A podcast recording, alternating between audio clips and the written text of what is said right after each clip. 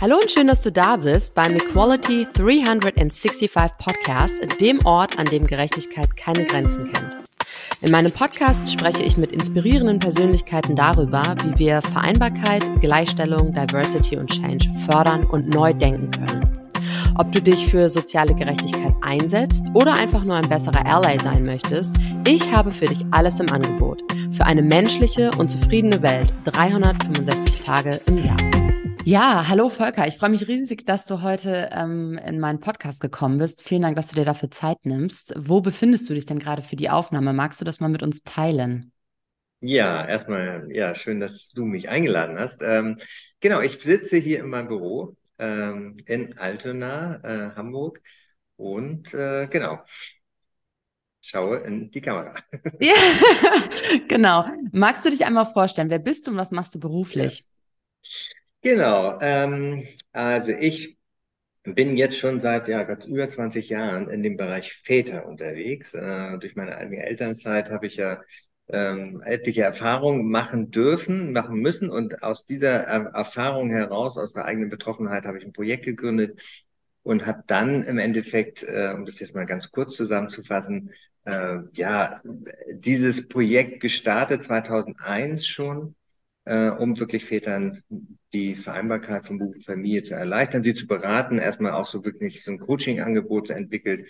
Und daraus ist dann tatsächlich ein großes äh, Netzwerk entstanden, nämlich das Väternetzwerk Compadres. Und ähm, Compadres bedeutet ja nicht nur mit Vätern, sondern wir sagen ja auch, unser Slogan sagt ja auch starke Väter, starke Unternehmen. Deshalb haben wir den Weg gewählt, äh, um die Väter zu erreichen, direkt uns ähm, an die Unternehmen zu wenden. Und die mhm. beraten wir jetzt seit über zehn Jahren schon. Und äh, genau, also ich bin der Gründer und Geschäftsführer. Und was natürlich das Wichtigste ist, äh, ich habe zwei Töchter, die sind schon erwachsen, 18 und 22. Genau, und habe mit meiner Frau mir das tatsächlich von Anfang an 50-50 geteilt, was vor 22 Jahren noch sehr, sehr ungewöhnlich war. Mhm. Dankeschön. Und ähm, magst du uns mal sagen, was dich als Mensch auszeichnet, Volker? Ja, ich bin schon ein sehr politischer Mensch, das war ich schon immer. Ähm, ich bin aber auch ein Mensch, der sehr, sehr, ja, sich fokussiert auf Familie. Also ich bin ein Familienmensch eigentlich. Ähm, deshalb natürlich auch der Wunsch damals, klar, möglichst viel Zeit mit der Familie auch zu verbringen, und nicht den Beruf nur immer in den Vordergrund zu stellen. Bin aber auch ein Mensch, der, ähm, der dranbleiben kann. Das ne, habt ihr ja schon gehört, 23 Jahre jetzt, das ist schon, oder 20, über 20 Jahre, das ist schon eine lange Zeit. Mhm. Ähm, fast schon eine ganze Generation, kann man ja fast schon sagen. Also insofern, das zeichnet mich auch tatsächlich aus, dass ich nicht so schnell aufgebe, ziemlich hartnäckig sein kann und ähm, aber auch sehr klare Visionen und sehr klare Ziele habe. Mhm. Und ähm, würdest du sagen, dass sich in den letzten 20 Jahren ähm, vieles getan hat ähm, oder müssen wir schon durchaus noch einen langen Atem haben, um das Thema Vereinbarkeit und auch gerade Vätervereinbarkeit, Gleichstellung voranzutreiben in unserer Gesellschaft? Ja, ich glaube schon, dass sich einiges getan hat. Also wenn ich bedenke, wie ich angefangen habe, ich war ja so eines der ne, drei Prozent äh, äh Elternzeitväter das war schon irgendwie natürlich sehr, sehr unwirklich teilweise. Also es gab mhm. quasi, ich kannte überhaupt keinen ähm, Vater, der ähnlich im Prinzip Modell auch gelebt hat wie ich. Das hat sich natürlich verändert. Heute haben wir 43 Prozent der Väter, die zumindest in Elternzeit gehen, auch wenn es klassischerweise immer noch sehr, sehr viele sind, äh, 80 Prozent, die tatsächlich nur die zwei Monate nehmen. Aber ich kann ganz klar sagen, also äh, auch natürlich durch die letzten äh, Gesetzesveränderungen 2007 von der Leyen hat ja dieses große Elternzeitgesetz überhaupt initiiert. Dann kam 2015 mit Manuela Schwesig auch nochmal ganz stark natürlich so die Reform hinsichtlich des Partnerschaftlichkeit, hinsichtlich auch langer, also Elternzeit plus. Also all diese Themen, sage ich mal, ähm, äh, oder diese Gesetzesvorhaben haben natürlich dazu geführt, dass sich einiges verändert hat, auch von der Kultur her. Also es ist nicht mehr so ungewöhnlich, wenn tatsächlich die Paare sich das jetzt teilen. Ähm, natürlich noch nicht so viele 50-50, wie sie gerne denn teilen wollen. Also das muss man auch dazu sagen. Aber es hat sich schon etliches getan. Und aber wir sind noch nicht am Ende. Also wir fangen auf der anderen, auf der einen Seite fangen wir jetzt auch durch Corona nochmal bedingt vielleicht nicht neu an, aber es gibt so einen Restart, weil Corona hat ja so sehr, sehr deutlich gemacht, inwiefern tatsächlich die Frauen überlastet sind, inwiefern, tatsächlich aber auch die Väter, sag ich mal, von ihren, von ihren Überstunden und von ihrer Vielarbeitszeit, sage ich mal, gerne runterkommen wollten, es aber auch nicht geschafft haben. Also insofern, äh, das hat ja nochmal so ein bisschen das Brennglas auch auf die ganze Paarsituation und Vereinbarkeits- und auch Gleichstellungsposition auch, äh, Situation auch geworfen. Also insofern ist das jetzt auch ein ganz guter Zeitpunkt, jetzt nochmal bisschen Revue passieren, zurückzugucken, aber jetzt auch nach vorne zu gucken, was braucht es jetzt eigentlich auch für die nächsten Jahre, damit wir wirkliche Gleichstellung auch dann mhm. auch hinbekommen. Mhm. Dankeschön. Nee, absolut nicht. Ich habe neulich irgendwo mal eine Studie gelesen, ich kann leider die Quelle nicht wiedergeben, weil es echt eine Weile her ist. Da stand irgendwas drin von, wir werden erst in 137 Jahren Vereinbarkeit wirklich leben können. Äh, das ist ja total krass, oder? Also ich meine, wie kann man uns da ein bisschen mehr Hoffnung schenken? Ja, genau, das hat die UN irgendwie mal ausgerechnet. Es gibt ja auch etliche andere Zahlen. Ich halte ehrlich gesagt überhaupt nichts davon, weil wir können okay. überhaupt nicht so weit vorausblicken. Ne? Also die ganze Entwicklung, die wir jetzt ja auch erleben in den letzten Jahren, auch durch Corona natürlich bedingt, äh, hat natürlich wahnsinnig viel auch Schub gegeben. Also ne, mhm. ne, ich muss ja nur das Stichwort Digitalisierung sagen oder jetzt KI mit ChatGPT und so weiter. Also das sind ja technische Entwicklungen, die können wir nicht voraussagen und damit können wir auch nicht voraussagen, was das bedeutet ähm, oder wie schnell wir Gleichstellung bekommen. Also dass wir mhm. 2030, so wie die Koalition Ne, also unsere äh, Ampelkoalition, äh, das in den Koalitionsvertrag geschrieben hat, da bin ich total skeptisch. Äh, das mhm. glaube ich auch nicht. Äh, die mhm. tun auch viel zu wenig dafür, tatsächlich auch, um wirkliche Gleichstellung herzustellen. Äh, mhm. Das ist auch Wischerei in meinen Augen, aber wir brauchen jetzt nicht über 100 Jahre, das glaube ich nicht, weil das hat ja auch ganz viel mit diesem Fachkräftemangel jetzt auch zu tun oder diese Suche nach neuen Fachkräften. Da merkt man ja schon irgendwie, dass die Unternehmen sich jetzt bei den äh, Talenten und auch bei den ArbeitnehmerInnen auch richtig jetzt bewerben müssen. Genau. Ja. das ist ja genau jetzt die Umkehr. Und da haben wir, sowas haben wir ja noch nie gehabt in Deutschland. Also insofern ja, muss ja. man jetzt auch mal wirklich klar sehen, äh, dass das eine Riesenchance auch für Gleichstellung ist. Ja, ja, total schön. Ähm, dazu kommen wir später gleich nochmal. Ich habe mich aber tatsächlich gerade gefragt, wie muss sich das für dich eigentlich angefühlt haben, vor 20 Jahren schon dieses 50-50-Modell mit deiner Frau gemeinsam zu leben? Weil ähm, was ich in unserer Gesellschaft heute wahrnehme, ist, dass es Vätern total schwer fällt, sich da echt auch im Umfeld gegenüber der ArbeitgeberInnen zu behaupten und ähm, eine Position und Haltung einzunehmen und zu sagen, nein, ich möchte erfolgreich im Beruf sein, aber ich möchte auch ein liebenswerter ähm, Papa sein, der irgendwie Zeit für seine Kinder hat und auch Zeit mit seinen Kindern verbringen kann. Wie, wie ist es dir damals gelungen? Ja, das hat sicherlich auch ein bisschen was mit meiner, mit meiner inneren Haltung zu tun. Das hat was mit meiner Biografie auch zu tun. Ähm, ich hatte schon einen Vater, der, also der auf der einen Seite sehr, sehr karriereorientiert war, aber der wirklich äh, jede Minute genutzt hat, auch tatsächlich mit uns Kindern, also ich habe noch einen älteren Bruder auch, äh, zu verbringen. Egal, ob das, sag ich mal, ähm, sag ich mal, nachmittags war, dass er wirklich um vier dann zu Hause war. Da konnte man die Uhr nachstellen teilweise, dass er jeden Tag Urlaub genommen hat, dass er wirklich ähm, mit uns äh, viel, viel Sport gemacht hat, also joggen mhm. war und mit zum Hockey gegangen ist. Also das heißt, er war wirklich präsent in meinem Leben. Und auf der anderen Seite war ich aber auch sehr politisch geprägt. Also, mhm. obwohl wir ein sehr liberales äh, Eltern oder ich aus einem liberalen Elternhaus kam, also es gab jetzt keinen Politiker, aber ich habe immer irgendwie das Gefühl gehabt, so ich möchte mich für Gleichstellung, für Gerechtigkeit auch einsetzen. Also ich habe, äh, das wissen viele nicht, ich war Industrieelektroniker eine Zeit lang. Mhm. Ich habe eine Ausbildung gemacht bei einer Jugendvertretung, habe Gewerkschaftsarbeit gemacht. Also das heißt, das hat mich sehr geprägt, diese Zeit. Mhm. Und ähm, auch da gab es schon diese Fälle, natürlich klar, ne, Gewerkschaften waren vor vor 30 Jahren, als ich da tätig war, die waren noch sehr patriarchal geprägt. Und da gab es mhm. auch viele Ungerechtigkeiten. Und da habe ich immer schon gespürt, nee, also in so einer Organisation möchte ich dann auch nicht arbeiten langfristig. Ähm, da möchte ich mich lieber einmischen, um das System zu verändern. Und mhm. so kam im Prinzip natürlich auch dann immer mehr auch die Idee zu sagen, ja Mensch, äh, warum machen wir es eigentlich nicht 50-50? Für uns war es irgendwie selbstverständlich. Meine Frau war selbstständig ähm, oder ist immer noch selbstständig. Mhm.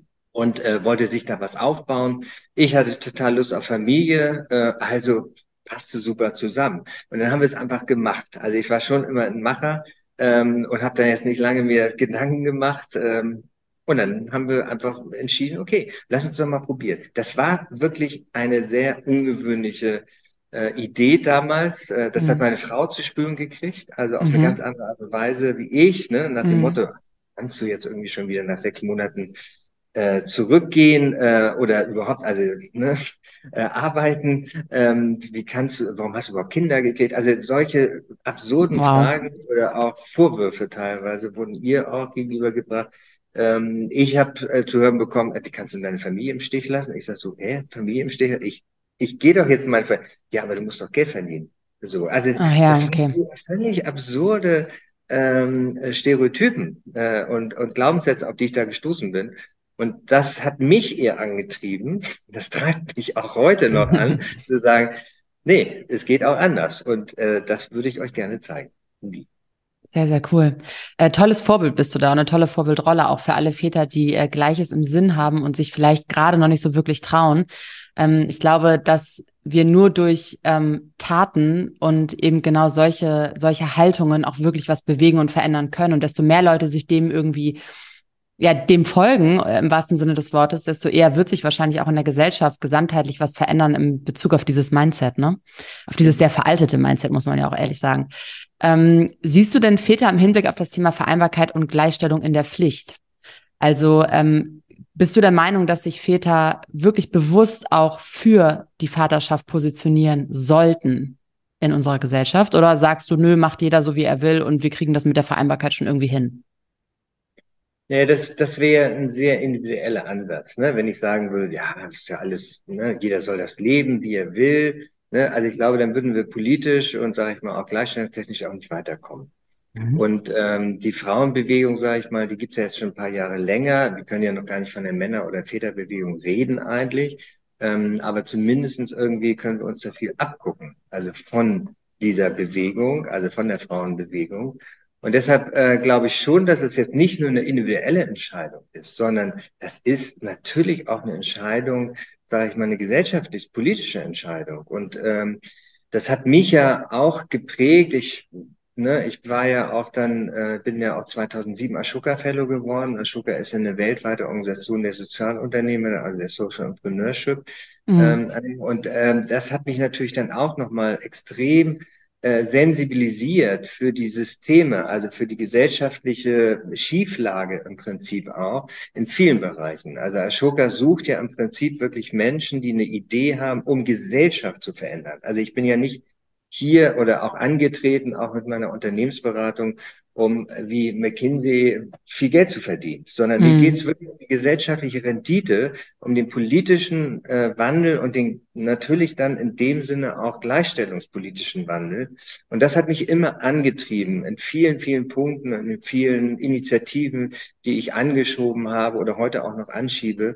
Ähm, und deshalb glaube ich einfach, ja, der Vater an sich muss sich positionieren. Also mhm. das müssen wir zur Umwelt, das müssen wir äh, äh, zu unseren Kindern. Also äh, das ist ja, wir sind ja kein kein äh, nach dem Motto so wünscht dir was Raum, sondern wir haben Verantwortung. Wir müssen Verantwortung nicht nur für unsere Erde übernehmen, für unsere Umwelt, sondern ich sage, wir müssen auch Verantwortung für unsere Familie übernehmen. Mhm. Und jede Familie, und das sage ich auch ganz klar hier, muss sich natürlich selber frei entscheiden, wie sie wirklich ihre Vereinbarkeit leben. Also ich halte jetzt nichts vor, ihr müsst jetzt alle sechs Monate in Elternzeit gehen, ne? oder der Staat muss euch das vorschreiben. Um Gottes Willen. Das funktioniert auch nicht. Es würde auch nicht funktionieren. Aber ich glaube, es ist wichtig, dass die Politik einen Rahmen schafft, um Anreizsysteme zu schaffen und die mhm. Unternehmen gleichzeitig.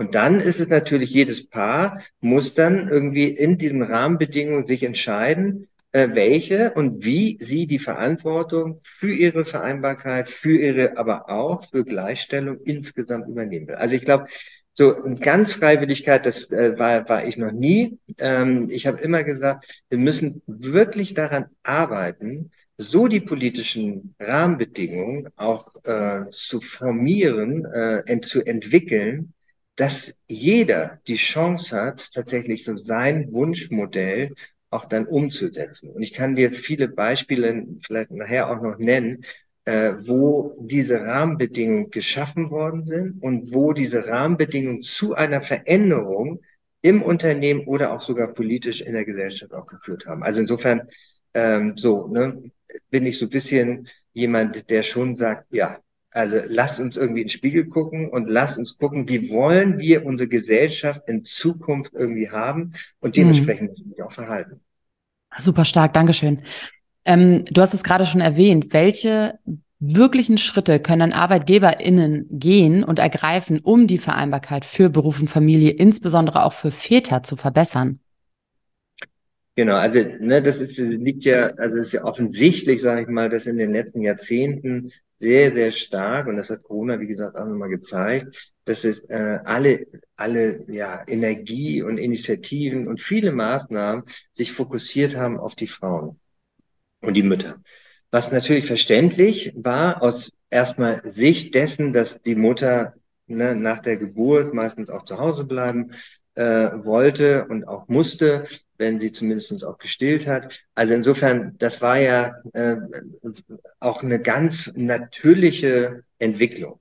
So, jetzt mhm. hat aber natürlich in den letzten Jahren es gezeigt, auch immer wieder unsere Studien, wir haben ja einige Studien mit initiiert, schon seit zwei, also vor zehn Jahren schon, die erste Trendstudie. Und da hat sich immer wieder gezeigt, es sind auch die Väter, die eigentlich eine Vereinbarkeit wollen.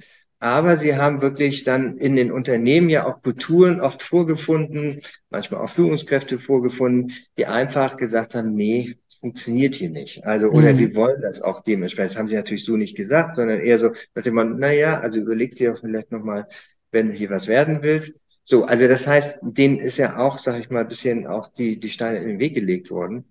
Und deshalb, ähm, ja, ich, ich glaube tatsächlich, ähm, es ist extrem wichtig, dass die Väter mehr in den Blick genommen werden und nicht nur die Mütter. Es tut denen ja auch nicht gut. Das haben wir jetzt in Corona-Zeit gemerkt. Ne, zack, alles wurde geschlossen, Schulen, Kitas. Wer hat sich gekümmert? Hauptsächlich die Mütter. Ne, die haben mhm. Stunden reduziert, es haben auch Väterstunden reduziert. Ne, die haben auch natürlich was gemacht, aber nicht in dem Verhältnis wie Mütter. Also da hat man ja diese Ungleich, dieses Ungleichgewicht auch gesehen. Und es gibt jetzt, und das ist das Schöne auch in unseren Netzwerken, immer mehr Väter, die sagen, sie wollen diese Ungerechtigkeit nicht. Also A, wollen sie selber mehr Zeit, wie du auch sagst, mit ihren Kindern haben, aber B, wollen sie auch diese Ungerechtigkeit nicht. Mhm. Äh, weil wir wissen ja auch, wo das hinführt. Ne? Der Gender Pay Gap äh, stabilisiert sich in den, seit Jahren um 18 Prozent so, mal mehr, ja. mal weniger, da tut sich ja so gut wie gar nichts. Und das ist ja ein Zeichen von Ungerechtigkeit. Und ja. äh, das sage ich natürlich auch. Und da müssen Männer auch als Allies, als Vorreiter, als Trendsetter auch vorangehen und sagen, nee, wir wollen daran was ändern. Und wenn wir das ändern wollen, sollten wir immer bei uns selber anfangen erst und nicht auf die anderen zeigen. Und deshalb, äh, so bin ich ja im Prinzip auch vorgegangen. Also insofern äh, bin ich da natürlich auch klar äh, ein Vorbild oder auch ein Mutmacher in dem Sinne, dass ich sage, äh, wir müssen lauter werden. Wir Väter meine ich damit. Ja. Äh, und äh, die Mütter beziehungsweise auch viele Fachexperten, so wie du ja auch, äh, die, die sind sowieso offen dafür, mit Männern, mit Fachmännern, sage ich mal, in dem Sinne wie mir, dann auch zusammenzuarbeiten, Sachen weiterzuentwickeln und äh, eine neue Vision, also eine neue gemeinsame Vision für Mütter und Väter zu entwickeln. Ja, super stark. Ich finde, was bei deinem, ähm, bei deiner ganzen Erklärung hier gerade deutlich wird, ist, dass es natürlich ein großes strukturelles Problem ist, was wir haben. Ähm, und was ich auch nochmal betonen möchte, was immer vergessen wird in dieser Debatte oder auch in diesem Gespräch ist, dass ähm, Frauen nur, weil sie die Kinder bekommen, nicht automatisch zu Hause sein wollen und sich selber äh, irgendwie ja. vergessen oder, oder auch ihre persönlichen Entwicklungen über Bord schmeißen. Ähm, mhm. Im Gegenteil sogar. Unsere Hebamme hat damals zu mir gesagt, ähm, achte immer darauf, dass es dir gut geht. Und wenn es dir gut geht, und das ist allgemeingültig gemeint, ne, nicht nur auf meine körperliche Verfassung gewesen, dann wirst du die beste Mutter sein. Und genau so ist es. Und es gibt Mütter, die, die sind total happy damit, zu Hause zu sein, sich um ihr Kind zu kümmern und alles weitere zu tun. Und das respektiere ich und finde ich toll und das unterstütze ich auch, wenn das selbst entschieden ist. Was ich aber nicht unterstütze, ist ganz klar, wenn wenn Menschen sagen, Frauen bekommen die Kinder, so ist es, und jetzt habt ihr gefälligst auch euch um eure Kinder zu kümmern und nichts sonst zu machen, weil das ist nicht richtig. Es gibt Frauen, die haben Lust zu arbeiten, die brauchen das für ihr Allgemeinwohl und die wollen das auch. Und ich finde, das sollte man jedem zugestehen und ähm, auch in dieser ganzen Debatte darüber und auch in der ganzen politischen ähm, Gestaltung darüber berücksichtigen, dass es Frauen gibt, die arbeiten wollen und das ist okay. Mhm. Absolut. Und äh, also so sehe ich das genauso. Und gleichzeitig dürfen wir, äh, ne, und du hast ja auch schon angesprochen, jetzt müssen wir anfangen, an den Systemen zu arbeiten. Also ja. wir haben etliche Studien, äh, habe ich ja schon gesagt, durchgeführt, aber auch andere haben das durchgeführt, ähm, so auch jetzt die, die letzte große Studie von Prognos, ne, wie väterfreundlich ist die deutsche Wirtschaft, ähm, die auch nochmal gezeigt hat, äh, die Väter, die wollen eigentlich. Das ist nicht das Problem, dass die Väter nicht wollen. Ja, genau. Das sind die Strukturen in den Unternehmen und wie du auch sagst, das hängt oft mit Vorurteilen, mit Biases auch zusammen, mit Stereotypen.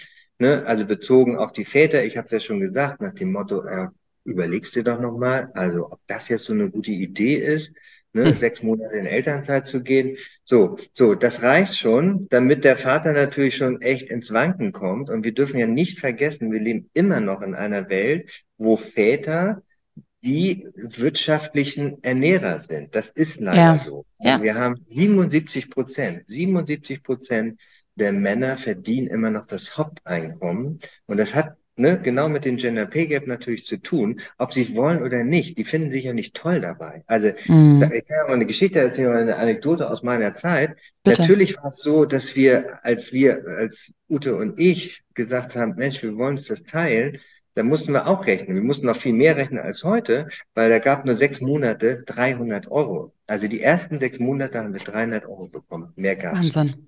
So, das heißt, wir haben, ne, sie hat das erste Jahr quasi, äh, war sie äh, offiziell in Elternzeit. Allerdings hat sie schon zwei Tage die Woche dann auch gearbeitet nach sechs Monaten. Also das heißt, ich hatte eine Viertagewoche in der, im ersten Jahr meine Mutter kam immer aus Lübeck tatsächlich auch einen Tag, um dann unsere älteste Tochter dann oder damals die jüngste Tochter dann auch zu sitten. So, das war natürlich toll mit deren Unterstützung. Und ich war im zweiten Jahr quasi komplett raus. Das heißt, es war schon Invest, was wir da auch getätigt haben.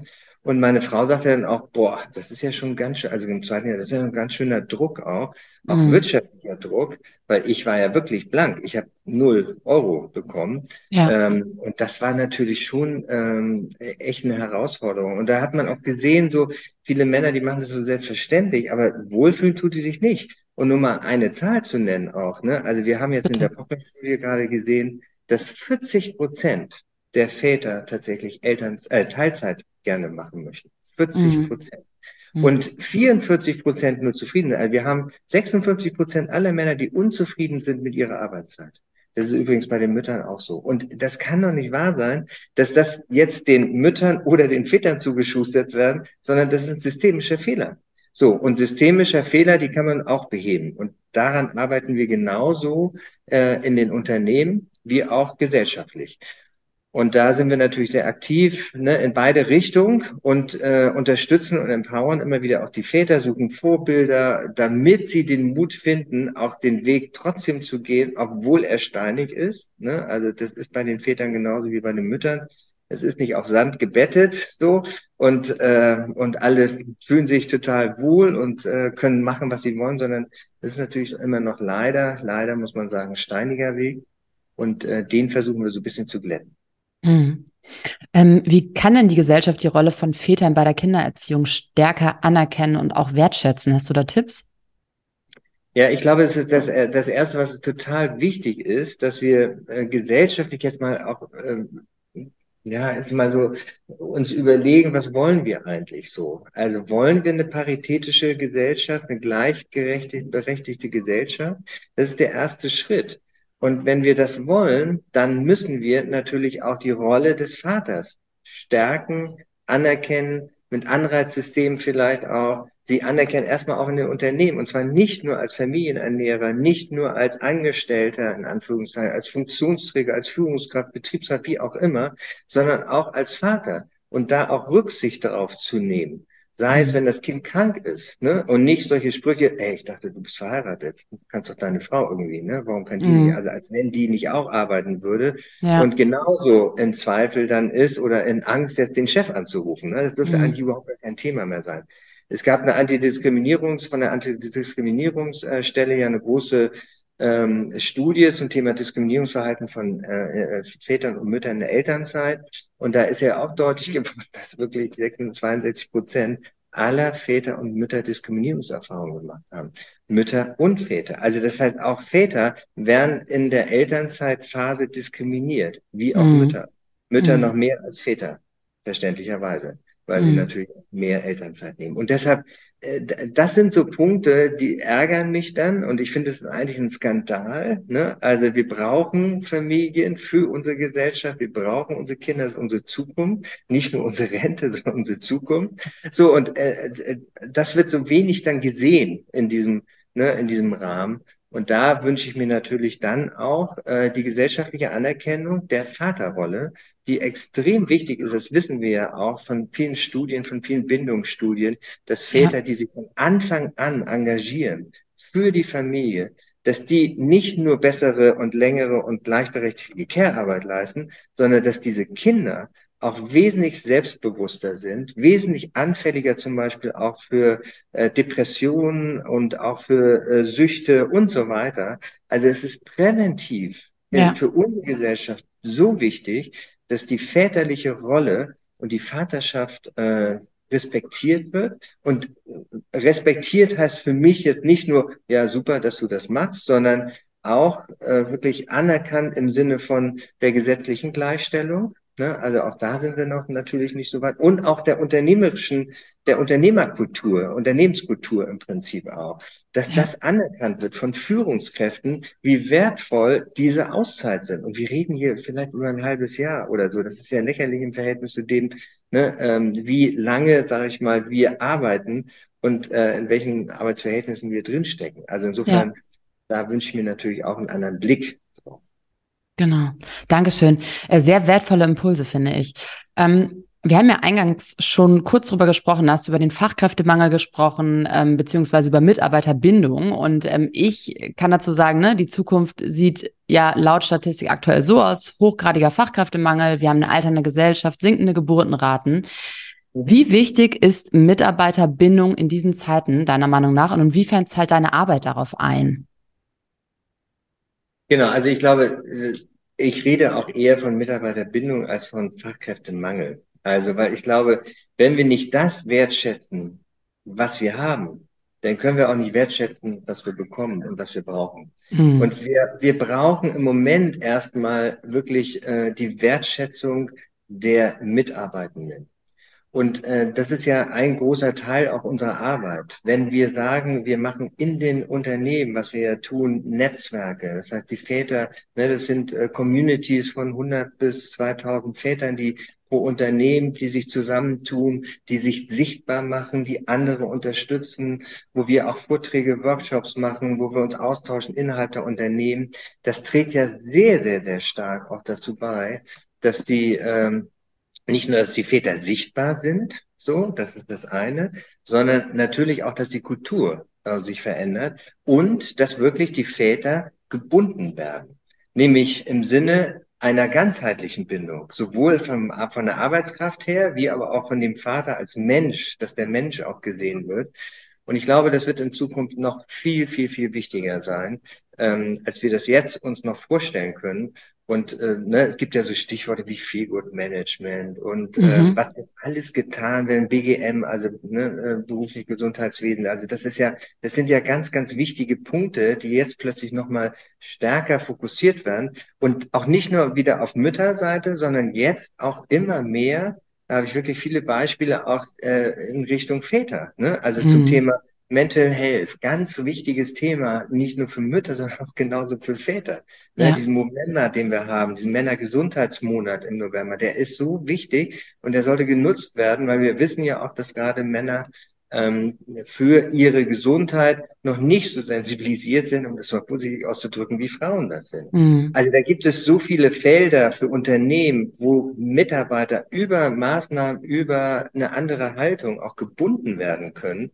Ähm, und ich glaube, das ist extrem wichtig, auch für die Überlebensfähigkeit tatsächlich äh, langfristig von, von Unternehmen. Mhm. Volker, wir sind jetzt fast am Ende unserer Aufnahme und ähm, wie oder anders, wann leben wir deiner Meinung nach in einer gerechten Gesellschaft? Ja, meine Vision ist ja tatsächlich auch, äh, dass die Paare die Möglichkeit haben, den Wunsch nach, nach, nach, nach Freiwilligkeit, sage ich mal, das ist ja mir ganz, ganz, ganz wichtig, dass sie die Möglichkeit haben, das zu leben, was sie gerne möchten. Mhm. Und das natürlicherweise in Absprache mit dem Unternehmen. Das ist klar. Das ist ja kein Wunschkonzert, was ich schon sagte, sondern da brauchst du einen Dialog. Aber der Punkt ist oft, Isabel, dass tatsächlich viele Führungskräfte gerade mit Vätern nicht über das Thema Vereinbarkeit, nicht über die Perspektive auch, wie möchte ich eigentlich mein Leben jetzt als junger Vater auch leben, überhaupt reden. Es ist eine mhm. Sprachlosigkeit, aus der wir in den letzten Jahren kommen.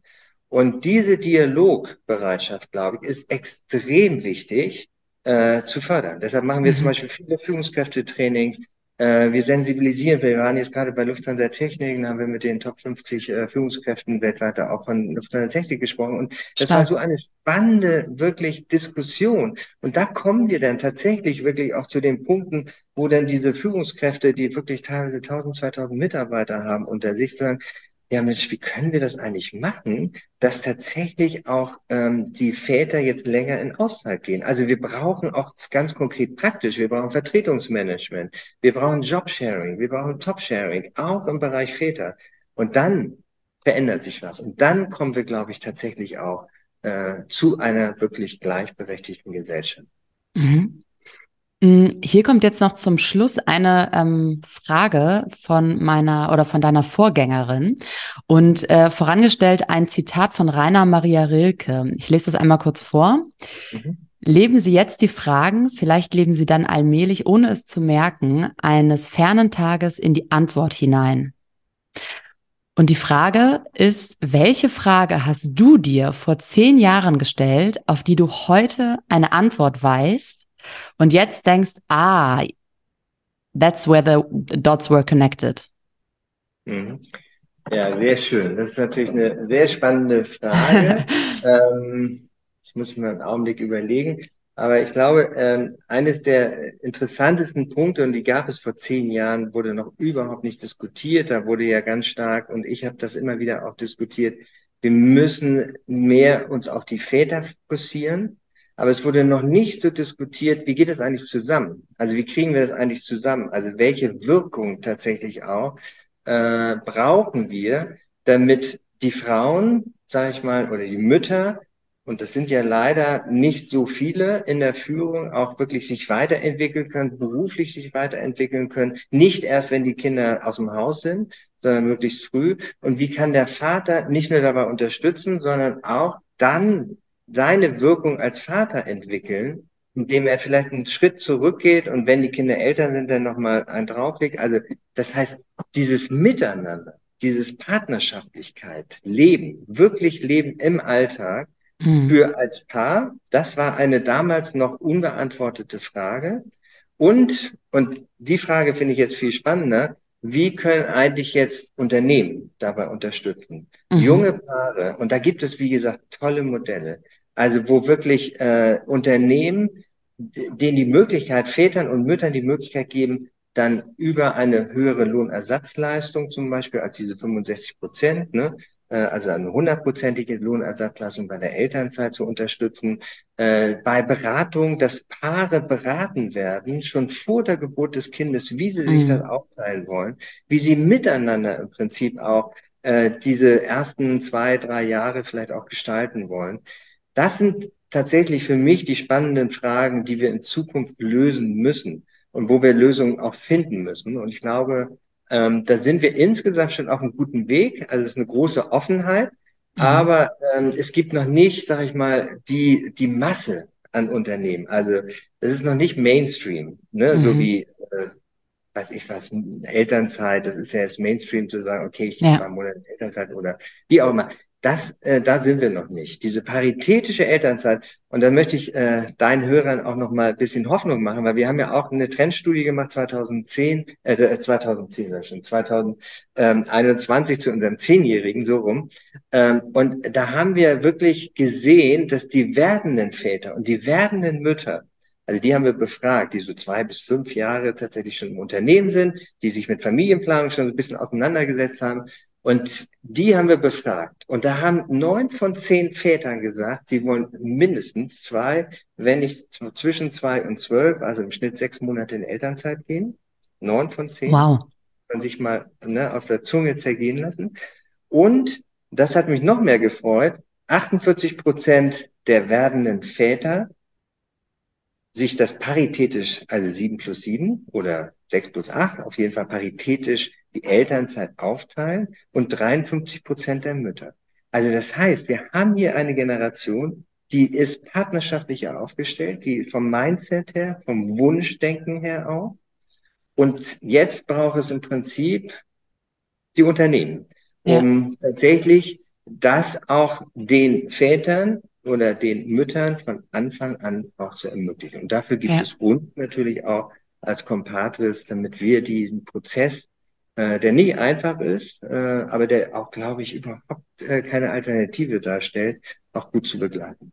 Ja, und danach wird dann im besten Fall die Politik nachziehen und ähm, dass die ganzen strukturellen Probleme noch ein bisschen mehr auflösen.